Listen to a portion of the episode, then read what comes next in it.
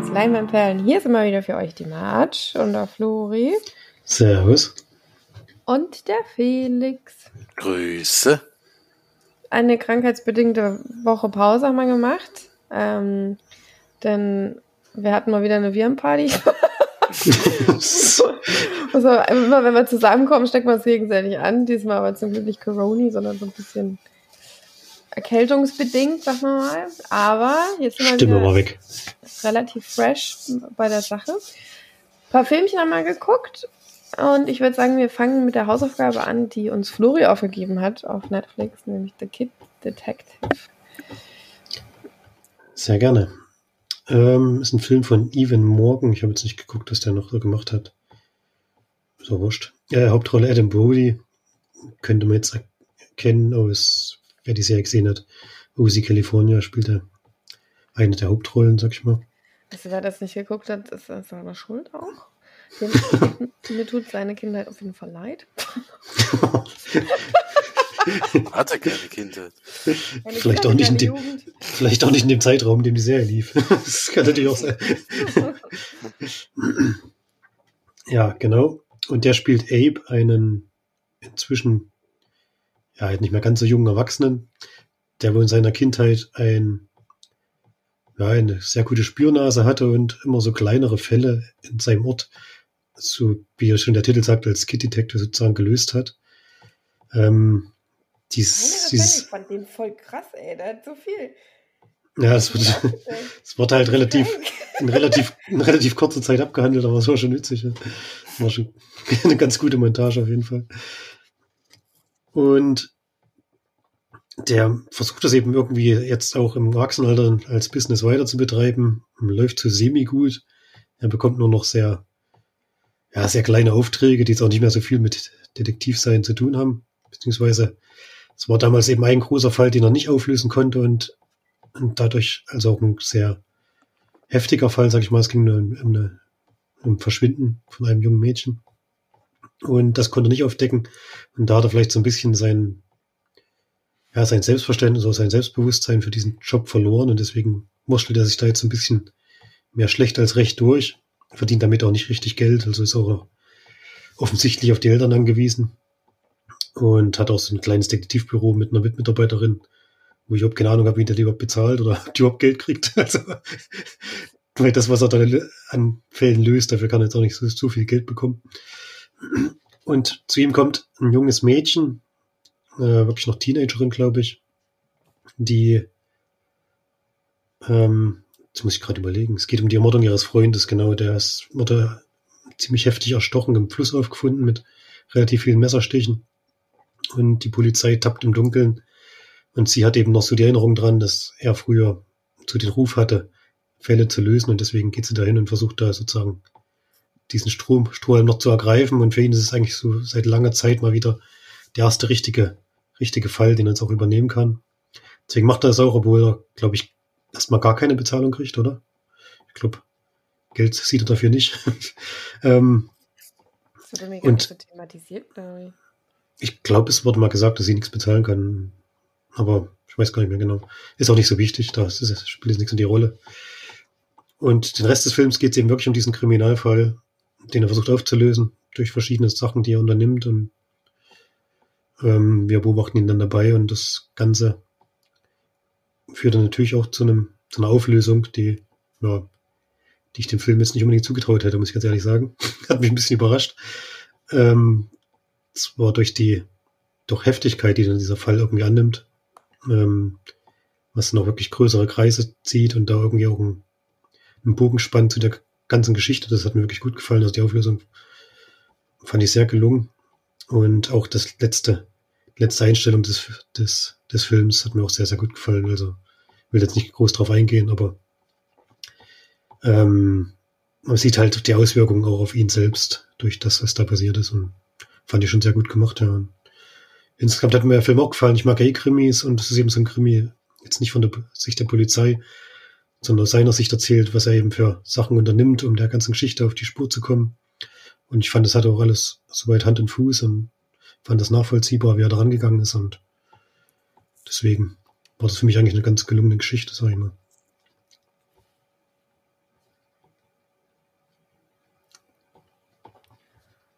Ja. Felix hat sich gemutet, das bedeutet scheinbar, dass ich weitermache.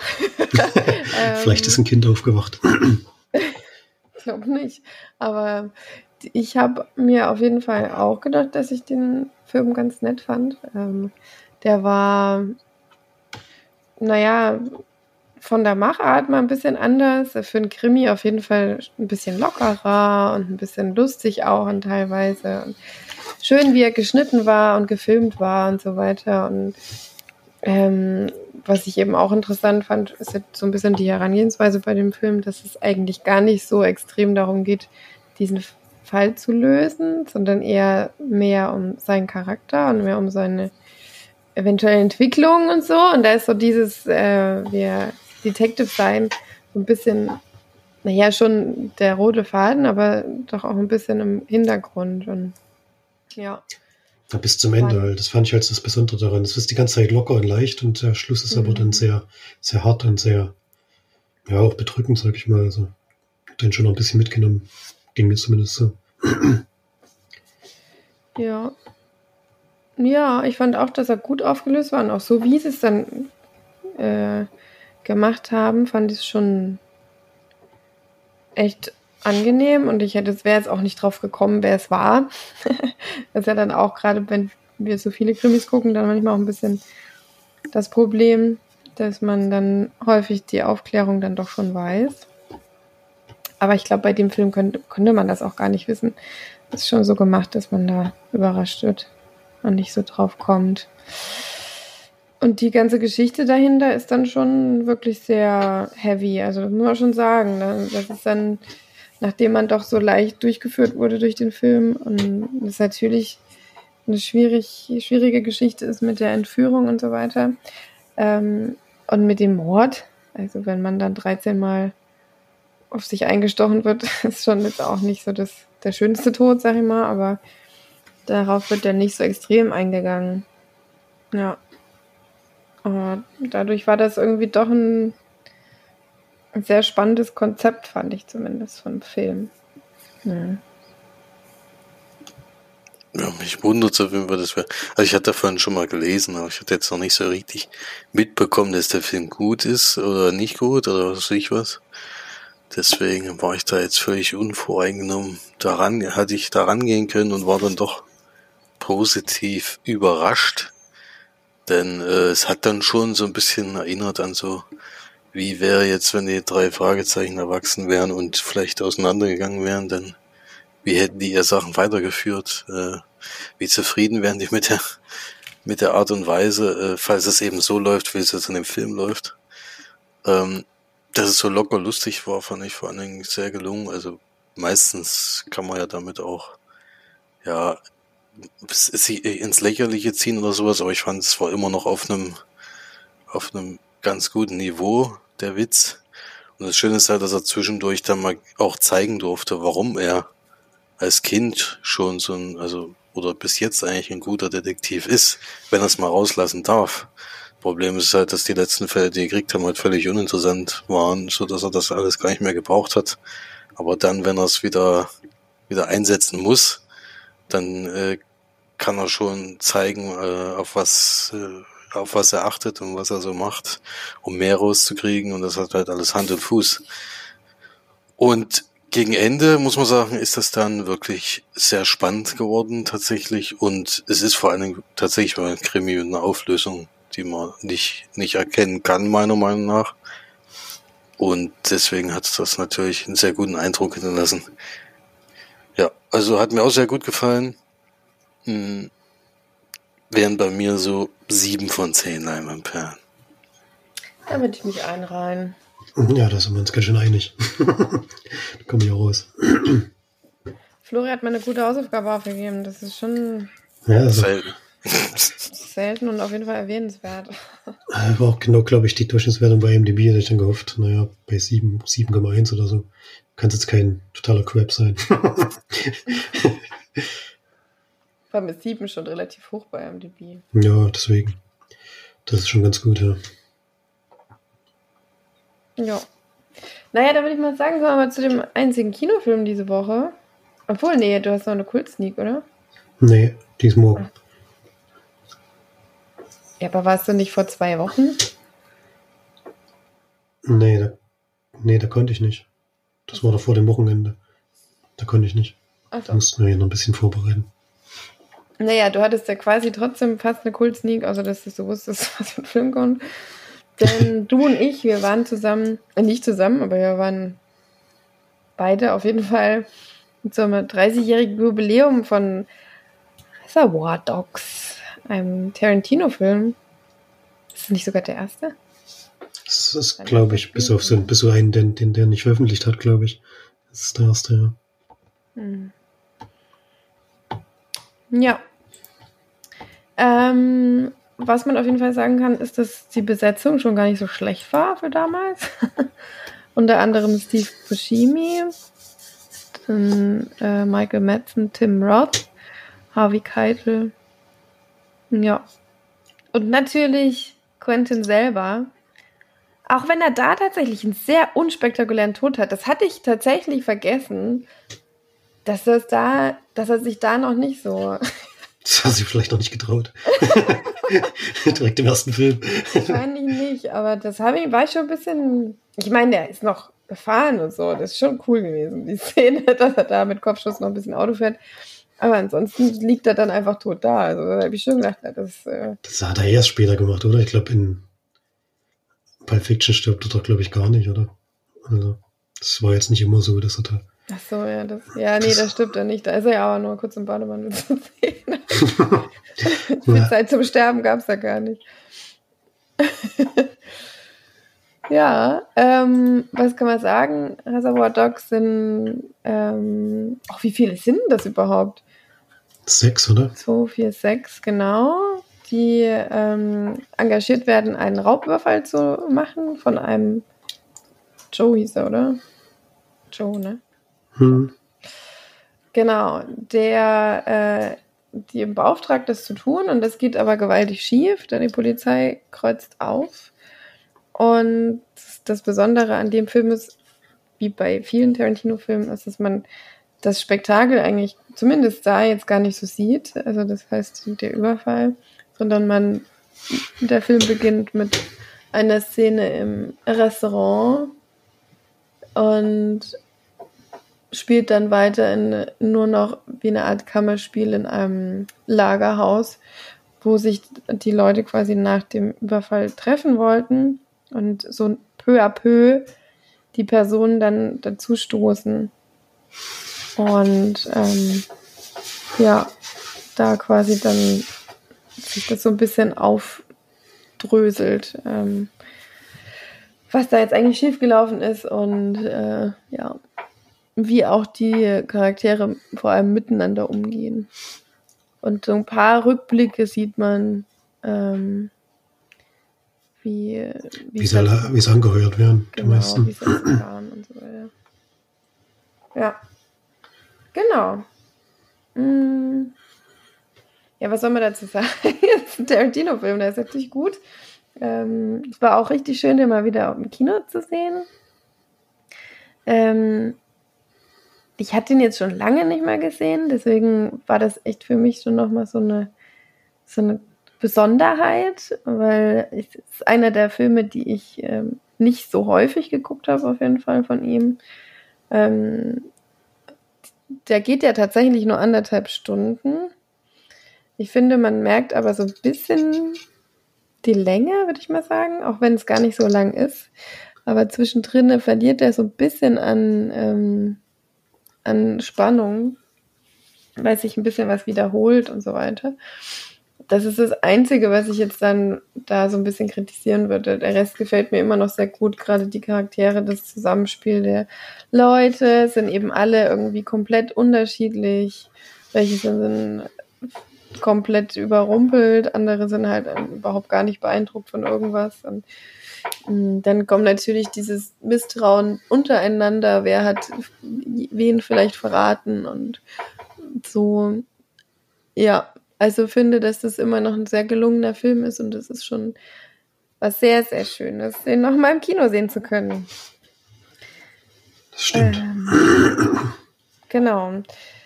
lustigerweise ist mir da jetzt nochmal aufgefallen, dass ich einmal unseren großen Bruder mal gefragt habe oder gesagt habe, es gibt doch keinen Film ohne eine Frau. Also in jedem Film, egal ob wo oder wie, irgendwo gibt es immer eine, irgendeine eine Frau, die durchs Bild läuft, Kellnerin oder äh, was weiß ich, irgendwas. Und da hatte er tatsächlich damals als Beispiel den Film mir gesagt. Und jetzt habe ich da nochmal drauf geachtet. Und es kommt tatsächlich keine Frau vor. Also außer vielleicht auf der Straße mal, die kurz schreit oder so. Naja, Aber die, ähm, die, die den Mr. Orange anschießt, ist doch eine Frau, oder? Was? Na, die, wo ist das Auto, das Fluchtauto nehmen? Ja, stimmt. Ja, ja, klar. Na klar. Da ist es doch eine Frau mit dabei. Ah, aber das mir das. Ja, gut, das ist so eine kurze Szene, das stimmt. Die, wo, die das Auto anhaben. Hm. also stimmt's doch nicht. also, Leute da draußen könnt man die Comics schreiben, wenn ihr einen Film kennt, wo wirklich keine einzige Frau drin vorkommt. Fände ich mal interessant. Aber es wird trotzdem eindeutig mehr über Frauen geredet, dass man sie sieht. Ja, ja vor allem Gerade am Anfang. Eben, ich habe ja eben, ich habe am Anfang extrem darauf geachtet, ob man die Kellnerin sieht und die sieht man halt nicht. Also die ist nicht einmal zu sehen, auch nicht nur so ein bisschen oder so. Und dann halt auch die, im, die in dem Juweliergeschäft hier anscheinend da mm. so ein bisschen gegen vorgegangen ist. Den ganzen Überfall sieht man ja nie, deswegen sieht man die halt auch nicht. Ja. Die reden immer nur drüber. Das ist schon spannend. Das also bis auf drei Sekunden hat es gepasst. Aber zumindest keine Füße. Das muss man sagen. Ich habe auch darauf geachtet, weil Tarantino ja doch einen leichten Fußfetisch hat. Im ersten Film hat er sich das noch nicht getraut, die Füße auszupacken. Wäre auch ein bisschen. Ja gut, er hätte die Fußnägel irgendwie ziehen lassen können oder so, aber. Das wäre dann nicht so ästhetisch gewesen. Darum geht es, glaube ich, nicht. Naja. Also, ich kann da nicht dafür viel dazu sagen, außer dass er immer noch ein sehr, sehr guter Film ist und mir sehr gut gefällt. Und tatsächlich nicht so blutig wie die anderen Filme von ihm. Deswegen, ja. Ist, glaube ich, auch vieles Budgetfrage gewesen. Es war einfach kein Geld da. Ich glaube, den Überfall nicht zu zeigen, hat sicherlich auch viel damit zu tun, dass man da einfach viel Geld einsparen konnte. Und man braucht den auch nicht sehen, weil der wird doch relativ genau beschrieben und hat dann schon irgendwie sowas vor Augen, auch wenn man es nie gesehen hat. Und ja, ist eben sehr Dialog getragen, der Film, eigentlich nur komplett von Anfang, bis Ende. Man sieht ansonsten jetzt nicht so viel. Es gibt diese eine Folterszene, die ist natürlich schon eindrücklich. Ähm, aber ansonsten geht es eigentlich nur um die Gespräche zwischen den einzelnen Charakteren dort. Und ja, ich mag den Film auch sehr gerne. Ich habe den so auch länger nicht gesehen. Also es ist nicht wahrscheinlich keine 20 Jahre her, aber wahrscheinlich schon 10 oder so. Deswegen fand ich das auch cool, den Kino zu sehen. Ich nehme an, du hast es im Original gesehen, oder? Ja, nee. Ich hab's tatsächlich Achso, hast du auf Deutsch gesehen? Okay. Weil bei der Synchro habe ich jetzt doch so ein paar Sachen die mich gestört haben. es ist halt auch, wenn es nur um Dialoge geht und dann kommt halt einiges nicht rüber, das merkt man auch relativ deutlich, was im Englischen wahrscheinlich viel besser funktioniert hätte. Das bringt einen vielleicht ein bisschen raus, aber alles in allem ist es immer noch ein sehr guter Film und macht, mir, macht auf jeden Fall Spaß. Und ja, ist jetzt, also als Einstieg für einen Tarantino-Film würde der vielleicht eher passen als ein anderer, weil der eben, wie gesagt, dann wirklich bloß relativ kurze Gewaltspitzen hat, sage ich mal wie gesagt, die Folterszene und dann natürlich die, ja, die Auflösung am Ende, sag ich mal. Aber da sieht man auch nicht so viel. Deswegen, so viel Blut ist in dem Film jetzt nicht zu sehen. Da hat man schon anderes, gab schon andere Sachen. das stimmt. Ja, ist auch sehr spannend, auch wenn man weiß, wie, er, wie er verläuft und äh, ja auch relativ früh im Film, sag ich mal, gibt schon, gibt der Film schon so eine Richtung vor und was, was so wirklich passiert ist, sag ich mal, oder wie sich die ganze Geschichte verhält. Und trotzdem finde ich es bis zum Ende spannend, weil eben alle, alle irgendwie, ja, alle, alle Konsequenzen auf jeden Fall da aus dieser Geschichte rausziehen werden. Das ist eigentlich relativ frühzeitig klar und jeder versucht eigentlich nur für sich das Beste rauszuholen, sag ich mal. Mhm. Und dass das am Ende wahrscheinlich ein bisschen eskaliert, das kann man sich dann schon denken.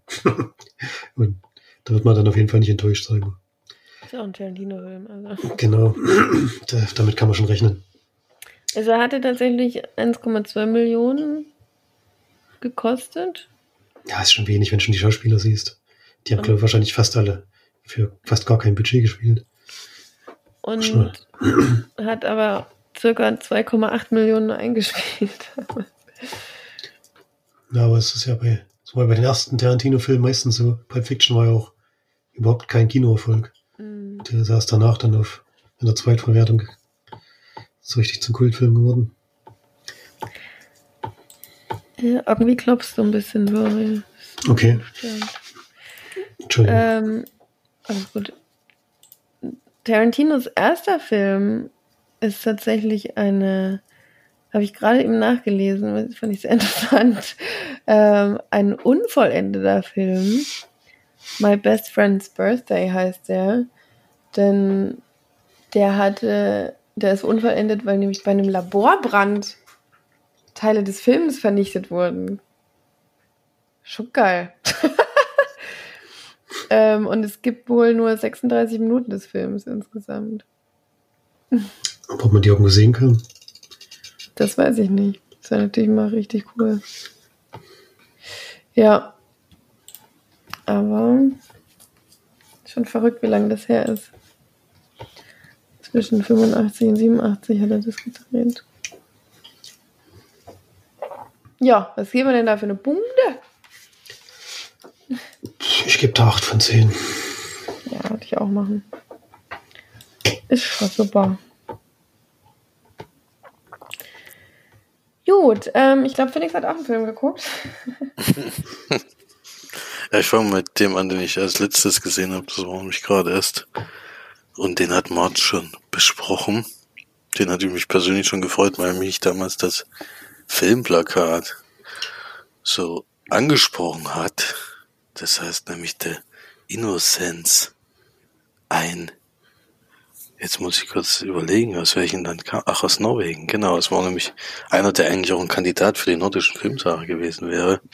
Vielleicht lief der da auch, ich habe keine Ahnung. Ähm, ist nämlich ein Horror-Thriller von Eskil Vogt. Und wenn man den Trailer so sieht, könnte man meinen, es könnte so eine Art Chronicle werden. Das sind nämlich vier junge Leute, also in dem Fall sogar noch viel jünger, also so ja, sechs bis acht Jahre hätte ich jetzt gesagt, äh, mit einem größeren Mädchen noch dabei, die entdecken, dass sie Fähigkeiten besitzen hm.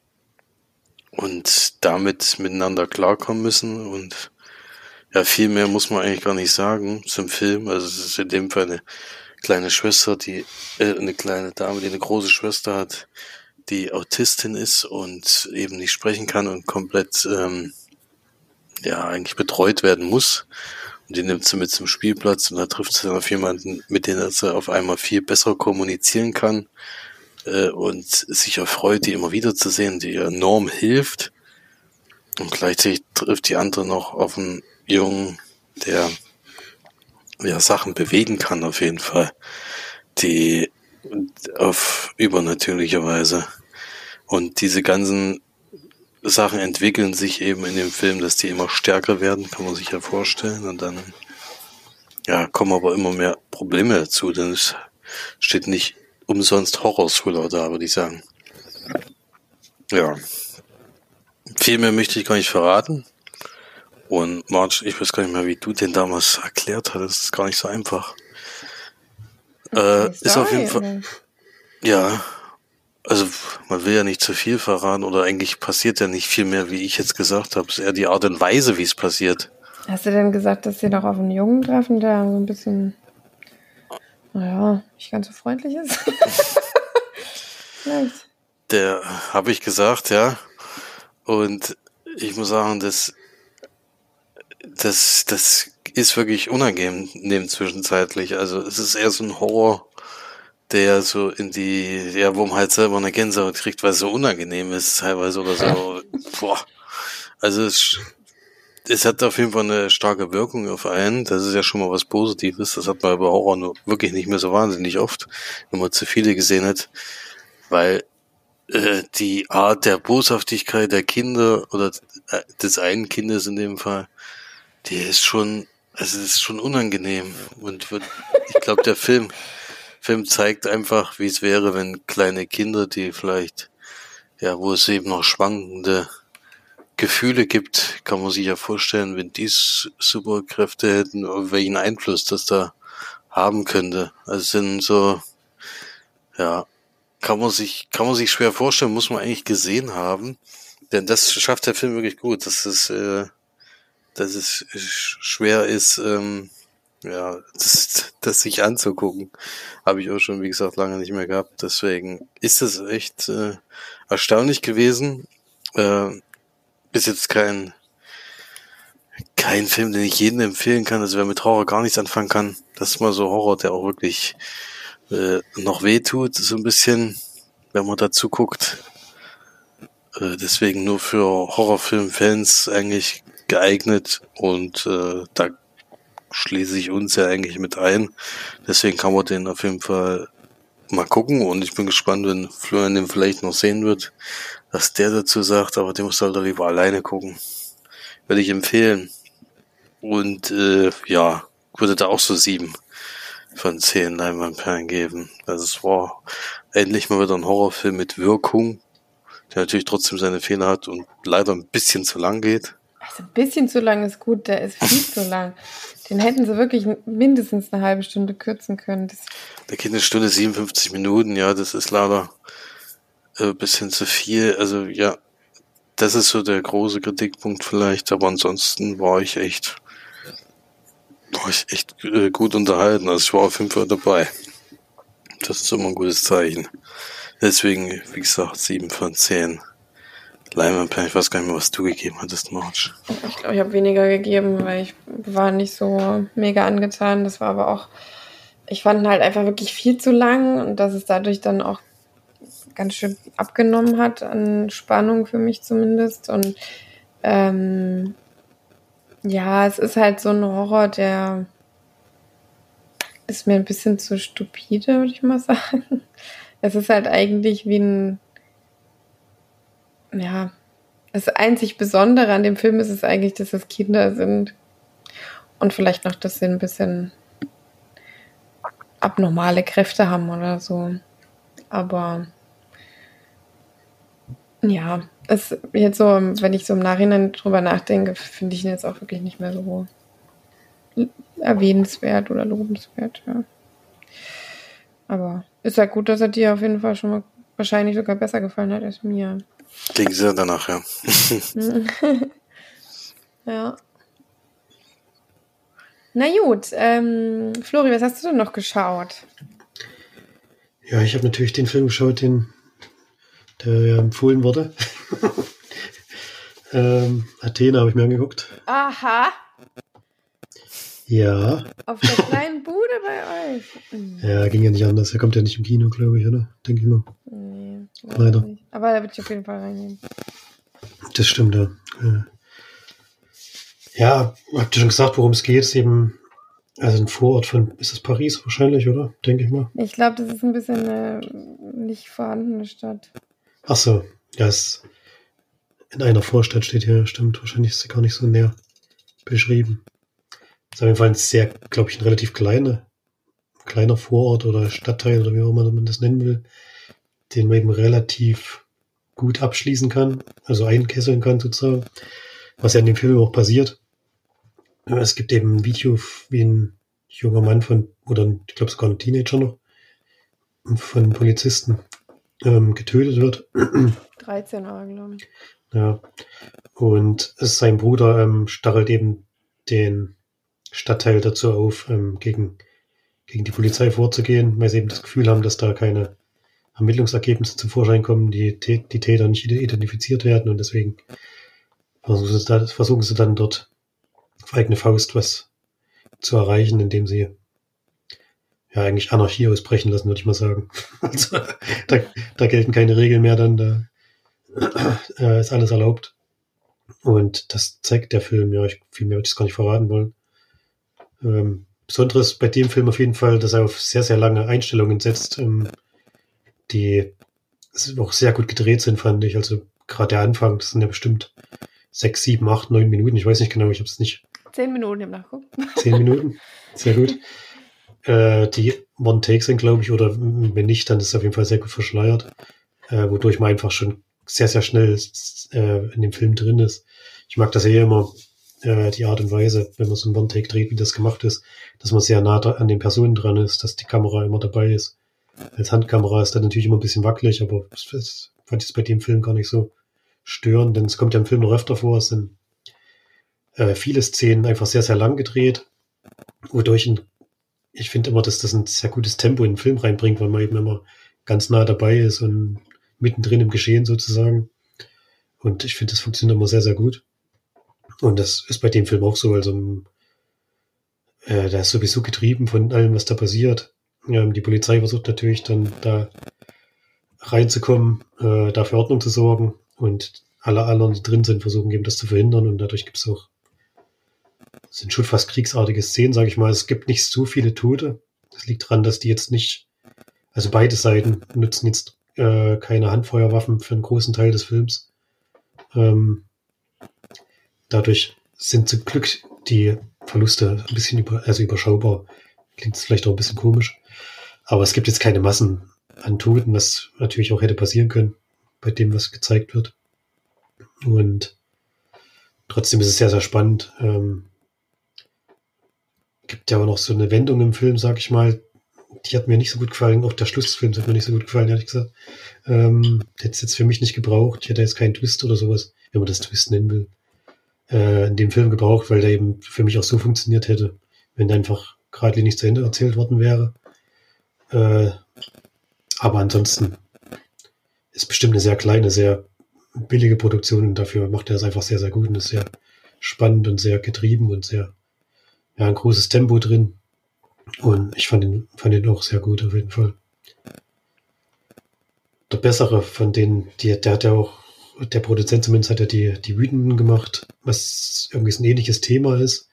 Der hat mir aber nicht so gut gefallen wie der jetzt. Also, obwohl das eigentlich ja, fast die gleiche Geschichte ist, war der Film jetzt eigentlich viel besser, fand ich. Also, auch durch die Machart, wie er, wie er gedreht ist und so, hat das schon wirklich Spaß gemacht.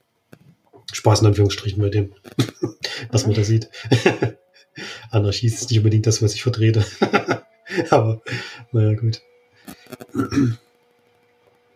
ja. Und was gibst du da jetzt? Achso, Punkte, ja. Er gibt da schon auch 8 von 10 auf jeden Fall. Also schon wirklich gut gemacht. Hm. Und das Feuerwerk hast du gar nicht erwähnt. Wichtigste. Ich habe immer, hab immer gedacht, wie viel Feuerwerk habt ihr eigentlich? das, hört, das überhaupt nicht auf. Das haben wir alle gedacht, glaube ich. Am Polizisten in ihrer Traube da mit den Schildern davor, oh, das war durchgeknallt. Oh. Unfassbare Szene, das war so geil gemacht, ey. Oh, ey.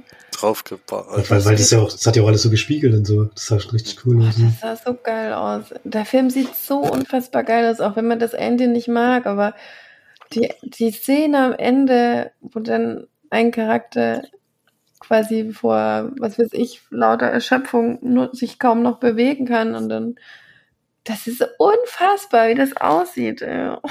Oh ich könnte schon wieder gucken. Der sieht aber so gut aus. Das ist echt. Hm. Ja, vor, vor allem ist es halt auch einfach mal ein Netflix-Film. Das muss man halt auch sagen. Ein richtig guter Netflix-Film. Und das hat man da wirklich, weiß gar nicht, ob wir das überhaupt schon mal hatten. So eine hohe Bewertung bei einem Netflix-Film. Ja. Aber es ist schon einer der besten Anfänge, oder? Jemals. Also, das ist so krass, wie das. Das ist unfassbar. Schon allein die Mucke auch. wie die da langfahren. Das ist so überragend. Naja. Ähm, dann würde ich sagen, versuche ich mal hier irgendwie wegzukommen von dem Film.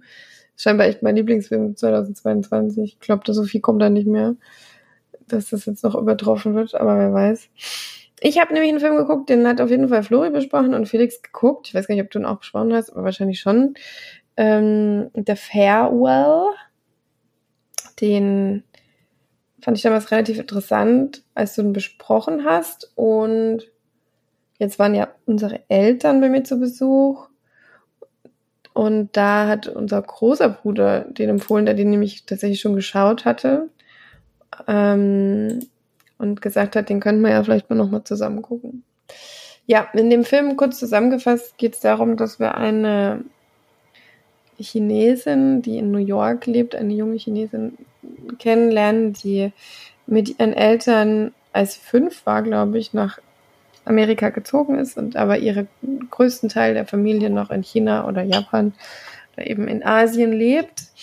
Und es so ist, dass ihre Nene, also ihre Oma, an Krebs erkrankt, an Lungenkrebs und es tatsächlich eine, ja, man kann schon fast Tradition oder sowas äh, geben, ergibt in China, die besagt, dass man einem Sterbenden nicht erzählt, dass er stirbt, sondern sie in dem Glauben lässt, dass es ihnen gut geht und äh, sie dann eben ohne Angst von uns gehen können oder man quasi dann nur zum Schluss sagt, hey, war doch Krebs, kein Husten, tut mir leid, aber dass sie dann quasi ihr Leben oder ihr restliches Leben ohne Angst und ohne diese Krankheit im Vordergrund verleben können.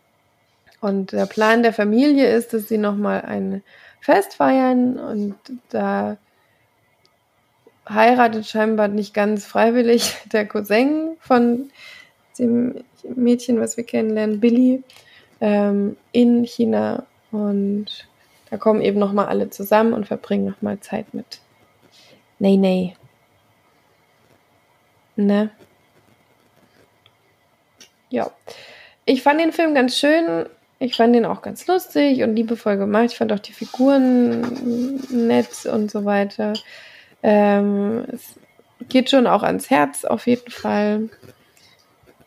Ähm, die Szenen in, beim, bei der Hochzeit fand ich ein bisschen lang und ein bisschen überspitzt teilweise auch. Das hatte mir nicht ganz so gut gefallen. Das hätten sie meinetwegen gerne ein bisschen kürzer halten können. Und ansonsten mochte ich aber so dieses Zusammenspiel zwischen der diese Probleme, die man eben kennt in Familien, die eben überall auftreten und die auch auftreten, wenn es eigentlich darum geht, dass man sich verabschiedet von einer Person, die gar nicht weiß, dass man sich verabschiedet. Ähm, und dann geht es aber eben trotzdem um das, um die Familie, um die kleinen Spitzen zwischendrin und dass man eben doch miteinander verwandt ist und vielleicht auch da manchmal sich in die Haare kommt und so, was ich ganz gut gemacht fand. Ja, hat viele Szenen, in denen man schmunzeln kann, viele Szenen, die einem doch dann auch ans Herz gehen. Und die eine Szene zum Schluss ist sehr mh, mm, tränenrührend auf jeden Fall. Aber ja, wenn der Film damit Schluss gemacht hätte und dann vielleicht noch das letzte Home-Video am Ende gezeigt hätte, wäre es mir lieber gewesen. Ähm, es waren jetzt tatsächlich Parteien dabei, die den Film geguckt haben, die gesagt haben, dass dieses Video, was am Ende nochmal gezeigt wird, den ganzen Film kaputt macht. Das fand ich jetzt aber nicht, weil eigentlich steht der Film für sich und der, der Rest, der am Ende passiert, ist ja eigentlich nur nochmal so ein kleiner, ja, Hinweis oder was auch immer, den ich dann tatsächlich auch ganz schön fand. Also habe mich auf jeden Fall gefreut. Sag was mal so. Ja. Naja, so viel zu The Farewell. Ähm, ich gebe dem. Oh, das ist auch irgendwie schwer. Äh, sechs von zehn oder sieben? Sowas in der Dreh. Sechseinhalb. ich weiß nicht. Was habt ihr damals gehört? Äh, gegeben? Ich denke schon sieben. Schon was in der Dreh. Sieben wahrscheinlich. Würde ich auch geben. Genau, gut, machen wir weiter. Wer hat Bock? ich bin ja durch. Ach so. Ihr habt freies Feld. Ich habe noch einen Film gesehen, ja. Ich habe noch äh, einen Film gesehen, der mir vorher völlig unbekannt war. Ich glaube, der war in Deutschland gar nicht ins Kino gekommen, meiner Meinung nach. Ähm, der heißt der Fall 9-11. Was ist denn ein Leben wert? Äh, man denkt jetzt vielleicht gleich, ah nee, da geht's bestimmt um den Anschlag auf die Türme äh, am 9. September. Das ist zwar am Anfang kurz wird das thematisiert, ist aber äh, nicht, dass, das, dass es darauf hinausläuft, sondern äh, das, was danach passiert. Dann, es geht dann darum, dass die Fluggesellschaft verklagt wird und weil eben die Sicherheitsmaßnahmen nicht ausreichend waren und dadurch, dass das so viele Leute betroffen sind, nicht nur eben die, die im Flugzeug waren, sondern auch alle im Turm, ähm, läuft es darauf hinaus, dass äh, die Fluggesellschaft pleite wird und niemand was bekommt. Äh, und es ist von einer relativ große Fluggesellschaft in den USA, die dann in die, das Land um Hilfe bittet und die entscheiden dann, so einen Rettungsschirm zu machen, um diese Leute auszubez auszubezahlen und äh, dass die Fluggesellschaft auf jeden Fall bestehen bleibt. So ein Deal haben die damals geschlossen. Ja, das Problem ist nur, dass es niemanden gibt, der das so gerne machen möchte und es gibt einen Anwalt tatsächlich, der sich öfters schon mit solchen Sachen beschäftigt hat, der auch in seiner Unterrichtsstunde am Anfang gleich erklärt, ja, wie will man sowas berechnen? Wie viel ist denn ein Leben wert, wenn, wenn er umgekommen ist? Äh, mit welcher Zahl kann man das denn festmachen?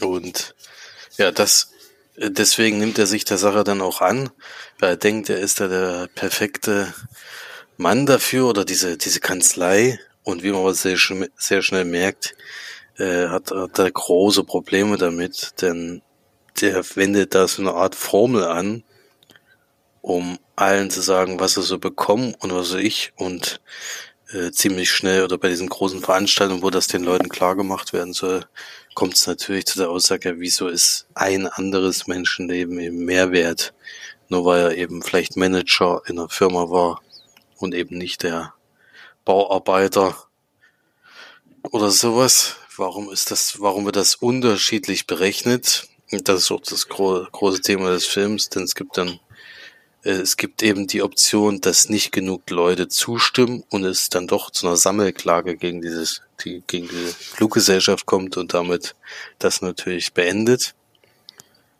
Ja, wenn da also nicht mindestens 80 Prozent war das Ziel am Anfang, 80 Prozent zustimmen, äh, wird es leider nichts. Und das ist ja, das ist das Thema des Films. Werden die das schaffen und vor allen Dingen, äh, wie soll man denn mit so einem Thema umgehen, wenn, äh, wenn eben so viel, so viel passiert ist, so viele Leute sind da umgekommen, so viele Schicksale, die man da mitbekommt. Äh, und wie willst du da eine Berechnungsformel anwenden? Ja. Gut, das ging über mehrere Jahre übrigens. Das ist jetzt nichts, was äh, in kürzester Zeit äh, abgehandelt wird, sondern es ging über mehrere Jahre, diese Verhandlungen und auch das hin und her. Und man kann irgendwie die eine Seite verstehen, man kann aber auch die andere Seite verstehen. Sie wollten einfach nur eine gerechte Aufteilung zwischen allen und das eben mit, mit einer Art Formel, wie gesagt. Und das kann man von der anderen Seite halt gar nicht verstehen, wie das sein kann. Und dann wollen hätte es schon sein können, dass die Leute lieber geklagt haben. Hätten. Ja. Gut. Das zu dem Film, äh, ich sag mal, für Leute, die sich gern mit sowas beschäftigen, also ich dachte, es geht sogar mehr vor Gericht oder sowas vielleicht die ganze Sache. Aber eigentlich spielt sich die meiste Zeit tatsächlich in dieser Anwaltskanzlei ab, die sich da mit Hängen und Würgen da irgendwie versuchen, äh, Ergebnisse zu erzielen, vor allem positive Ergebnisse. Und äh, da spielt das die ganze Zeit und wie viel, wie der, wie das eben mit dem Gegenwind war in der Zeit und dass es da richtige Redensführer gab, die gesagt haben, nee, das können wir gar nicht machen. Das ist schon sehr interessant gemacht, fand ich.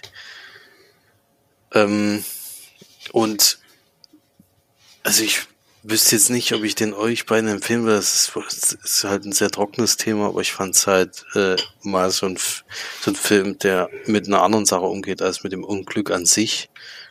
Äh, da fand ich das eben trotzdem sehr interessant, das anzusehen. Ist jetzt aber wahrscheinlich nicht unbedingt ein Film für March, würde ich sagen. Äh, deswegen von mir auch wieder, heute bin ich irgendwie, hänge ich irgendwie bei dieser Zahl fest. Aber tatsächlich ist das heute eine 7 von 10. Kritikpunkt hier auch ähnlich wie bei The Innocence, leider die Länge des Films. Äh, aber ansonsten habe ich den schon, schon gerne geguckt und ja, denk mal, Florian, für Florian wäre sicherlich auch was. Deswegen, ja, 7 von 10. Ja, nee, gucke ich mir glaube ich nicht an. Aber muss ich auch nicht. Oder? Das, hier muss niemand irgendwas. ah, ja. Na gut, dann äh, kann ich jetzt noch mal kurz ein Special besprechen, was ich angeguckt habe auf Netflix, nämlich Felix Lobrecht Hype. Nachdem ich ja Felix Lobrecht Kennig geschaut habe, hatte ich glaube ich auch hier besprochen, ne? Ich weiß nicht mehr. Kann, glaub nicht. Ach so. Okay. Ähm ich habe auf jeden Fall Kennig und Hype geguckt, ähm, nachdem ich ja doch auch wirklich Felix Lobrecht sehr gerne mag als Mensch und Komiker. Als ob ich ihn nicht kennen würde. So geil. Ich kenne ihn durchs gemischte Hack. Mensch gemischtes Hack, bestes Hack auf jeden Fall. Ähm, ja, bei Hype ist er ist wieder ein natürlich wieder ein Live-Auftritt von ihm, was von Netflix begleitet wurde, wie damals ja schon ähm, Kennig. Ähm, ich damals wirklich auch schon sehr lustig fand. Hype finde ich auch wieder sehr lustig. Ich finde, er hat eine sehr coole Art, da oben zu stehen und ein bisschen was zu erzählen. Ähm, ich würde wollte vor allem auch gerne mal Felix auf jeden Fall eine Szene daraus zeigen, weil ich gedacht habe, da muss er auf jeden Fall auch lachen. Ich denke auch, dass du ihn lustig findest, mm, weil er halt nicht irgend so einen Typen spielt, sondern halt einfach nur irgendwas erzählt, was er so erlebt oder worüber er sich Gedanken macht.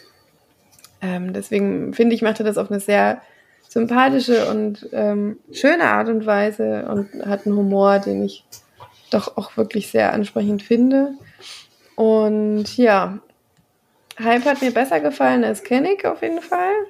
Auch wenn es da so ein, zwei Sachen gab, die mir nicht so, die ich nicht so toll fand, aber das ist immer so und das ist auch völlig okay. Ähm, aber ich finde, er hat einfach eine sehr coole Art und Weise, das zu machen und schon alleine, wie er von der Bühne geht, ist schon, oder nicht von der Bühne geht, sondern wie er sein Programm beendet, ist schon auch ziemlich überragend. Hätte ich sehr gerne ähm, mal live gesehen auf seiner jetzigen Tour All You Can Eat. Allerdings ist da einfach auch fast alles komplett ausverkauft und vieles unter der Woche, was eben manchmal einfach echt schwierig ist für jemanden, der arbeitet und auch noch teilweise Spätschicht. Ähm, deswegen bin ich ein bisschen traurig, dass ich nicht live sehen konnte, weil ich glaube, dass das nochmal ganz was anderes ist, wenn du da sitzt und dir das anschaust und anhörst und dann noch die Stimmung mit dabei hast. Aber das Krasse ist, dass der Herr mittlerweile wirklich auch richtige Arenen füllt. Also der ist in irgendwelchen riesen Arenen, wo irgendwie 10.000 Leute sich hinsetzen. Und ja, füllt das halt und befriedigt die Leute scheinbar auch, weil sonst würden sie es ja nicht mal wieder machen. Hm. Naja. Könnt ihr euch mal angucken, aber ich glaube, ihr seid eh nicht so die Stand-Up-Fans, deswegen müsst ihr das auch nicht machen. Also mit Felix gucke ich auf jeden Fall mal das eine Bit. ähm, und werde das sehen, ob du das dann lustig findest. Und wenn nicht, ist es ja auch nicht schlimm. Genau. Also Empfehlung auf jeden Fall. Felix Lobrecht. Guter Mann, sehr guter Mann. Der übrigens auch solche Sachen macht. Er kommt ja aus, aus sehr armen Verhältnissen. Er hat ja auch in Neukölln aufgewachsen und nur mit seinem Vater und seinem Bruder. Und der macht tatsächlich so sowas wie, dass er Tickets für sehr wenig Geld an Leute rausgibt, die sich das sonst nicht leisten könnten, zu ihm zu gehen. Musst du dann zwar angeben, warum du das gerade jetzt verdient hast und so weiter, aber ähm, das finde ich sehr, sehr sympathisch, weil er eben natürlich aus dem Milieu auch ein bisschen kommt und aber für die Leute auch was macht und das zugänglich macht für alle, die einfach Bock haben, ihn live zu sehen. Und das ist schon ziemlich cooler Move, muss man schon echt sagen. Hat man ja auch sonst bei keinem anderen. Also habe ich bis jetzt zumindest noch nie irgendwo gehört. Und die Tickets kosten ja schon 50 Euro oder so teilweise. Bei ihm waren es jetzt. Ah, doch, ich glaube schon. Ah, bin mir jetzt auch nicht mehr so sicher. Also, das kann man sich auch nicht, gerade wenn man ein Geringverdiener ist, mal eben so leisten. Ja. Okay, ähm, Felix und ich haben auf jeden Fall noch eine Doku-Reihe zu Ende geschaut, oder beziehungsweise eine dritte Staffel zu Ende geschaut. Hm, ich glaube, die können wir auch relativ kurz fassen. Ähm, wir haben I Am a Killer geguckt. Also Felix war, glaube ich, deutlich vor mir schon fertig. Und ich habe die jetzt in der letzten Woche geschaut. Mm, der, wie gesagt, die dritte Staffel. Und ja. Willst du darüber was erzählen oder soll ich? Ich kann da kurz sagen, dass das etwas verkürzte Staffel diesmal ist. Also sonst waren das aber zehn Folgen, meiner Meinung nach. Diesmal sind sechs. Und ja, der Name ist in dem Fall Programm. Es wird ein Mann im Gefängnis besucht. Und der, Männer. Äh, und eine Frau, eine Frau natürlich. Auch. Sogar hier gleich der erste Fall mit einer Frau gewesen. Die werden im Gefängnis besucht und werden interviewt und es wird halt die Tat erstmal aus den ihrer Sicht beleuchtet, äh, wie das alles vor, äh, abgelaufen ist und was die da so ja, wie die das so erlebt haben. Und dann, nachdem die das so erzählt haben, gibt es immer so äh, meistens Bekannte, entweder aus der äh, aus der Familie des, der jemanden umgebracht hat oder eben des Opfers und die da zu Wort kommen und äh, über die das Ganze damals sprechen und wie es heute so ist. Und am Ende der Abschluss ist immer, dass es dass sie den erneut im Gefängnis besuchen und dann ihn auch so, ihn oder sie auch immer konfrontiert mit den Sachen, die die anderen Leute so gesagt haben. Es stimmt nämlich nicht immer so ganz, was die Leute dort sagen, aber auch was die Leute außerhalb sagen, stimmt meist nicht so ganz. Deswegen muss man sehen, wie das ist. Ich fand einige Fälle sehr interessant, äh, sind aber auch nicht alle alles so mega spannend gemacht, aber manche waren sehr heftig auch und ja, wie, wie man sich auch selbst Sachen vielleicht schön redet, äh, wo man dann am Anfang denkt, na gut, äh, die Geschichte lief ja eigentlich, ist halt Pech irgendwie oder äh, ist halt ein Unglück gewesen und dann hört man eben von anderen, wie es eigentlich abgelaufen ist oder sehr wahrscheinlich abgelaufen ist, so hundertprozentig weiß man es ja dann auch nicht. Und das ist schon heftig wie immer, wie die Leute sich da teilweise selbst verblenden anscheinend. Ja, deswegen, ich finde das immer ganz interessant, auch wenn es natürlich immer sehr bedrückend ist, weil es natürlich trotzdem Leute sind, die auf jeden Fall, äh, da ist auf jeden Fall immer jemand ums Leben gekommen. Das ist natürlich schon sehr dramatisch. Und ja, das sieht man halt mal dann aus der Sicht von den Leuten, die es gemacht haben. Ja, also man muss schon sagen, dass ähm, es ist schon so, dass einige Fälle einem doch deutlich näher gehen als andere. Mm. Und ich fand das auch verrückt, gerade bei der Frau, die man begleitet, wie extrem sie sich ändert in diesen drei Monaten oder in ihren Aussagen ändert.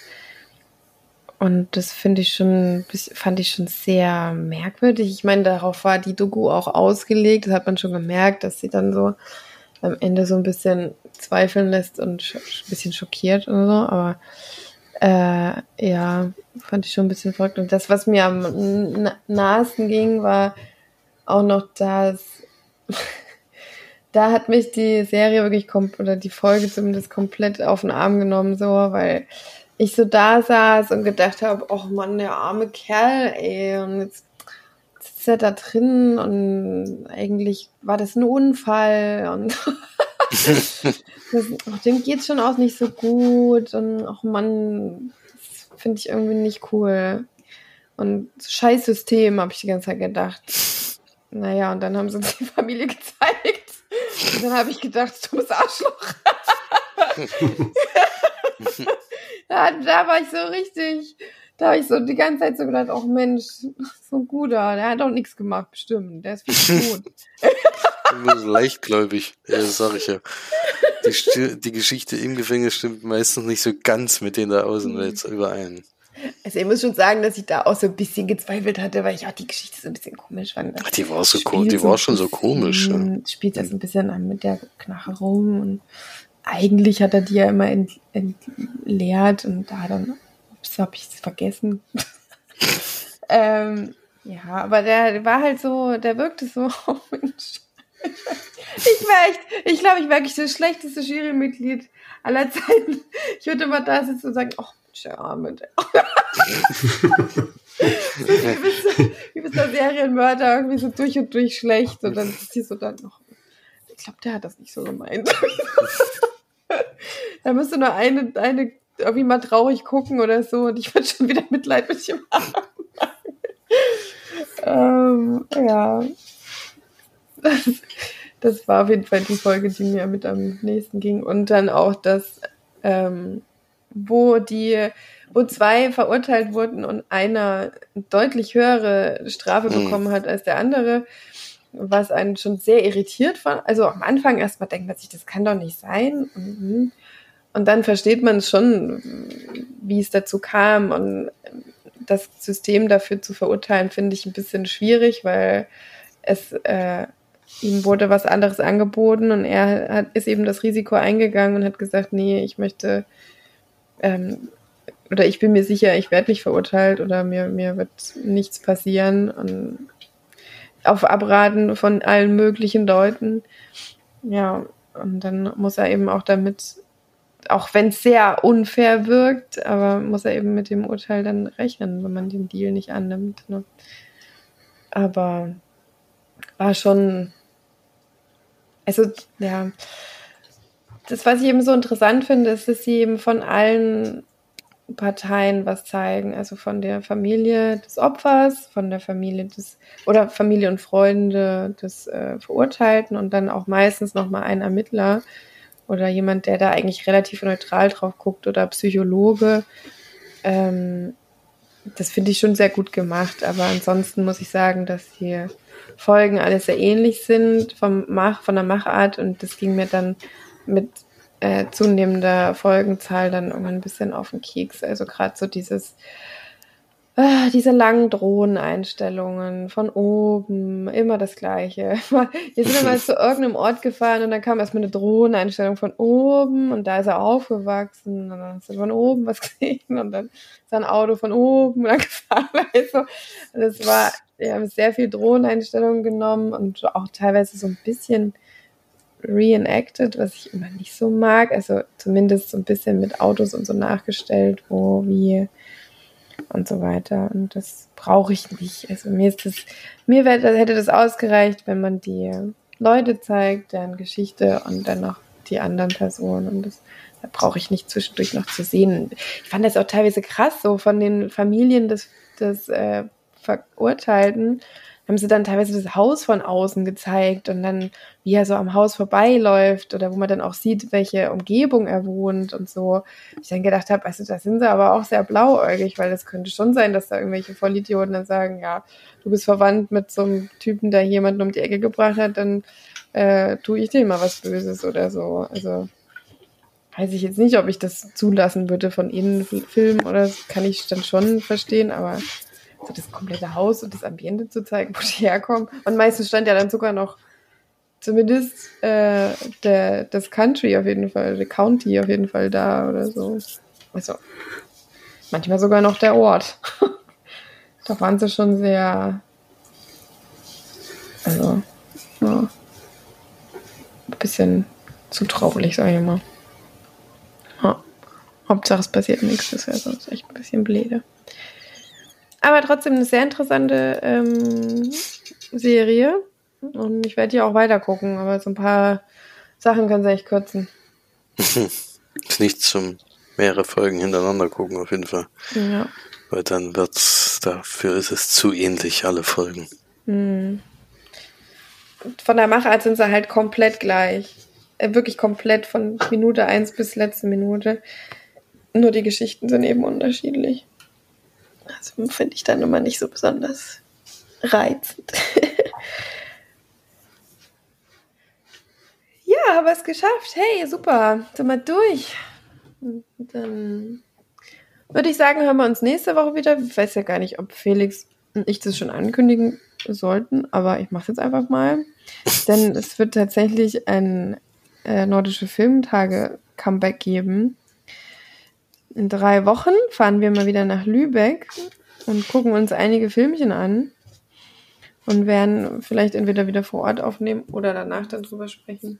Aber es wird auf jeden Fall ein nordische Filmtage-Special geben und da freue ich mich drauf und habe richtig Bock. Da wohne ich dann wieder mal im Kino. und ja, das wird, glaube ich, sehr lustig und cool. Hoffentlich. Wir sind Stimmt. auf jeden Fall wieder vor Ort, nicht nur online, sondern zwei von drei Leinwandperlen sind mal wieder back. Back in time.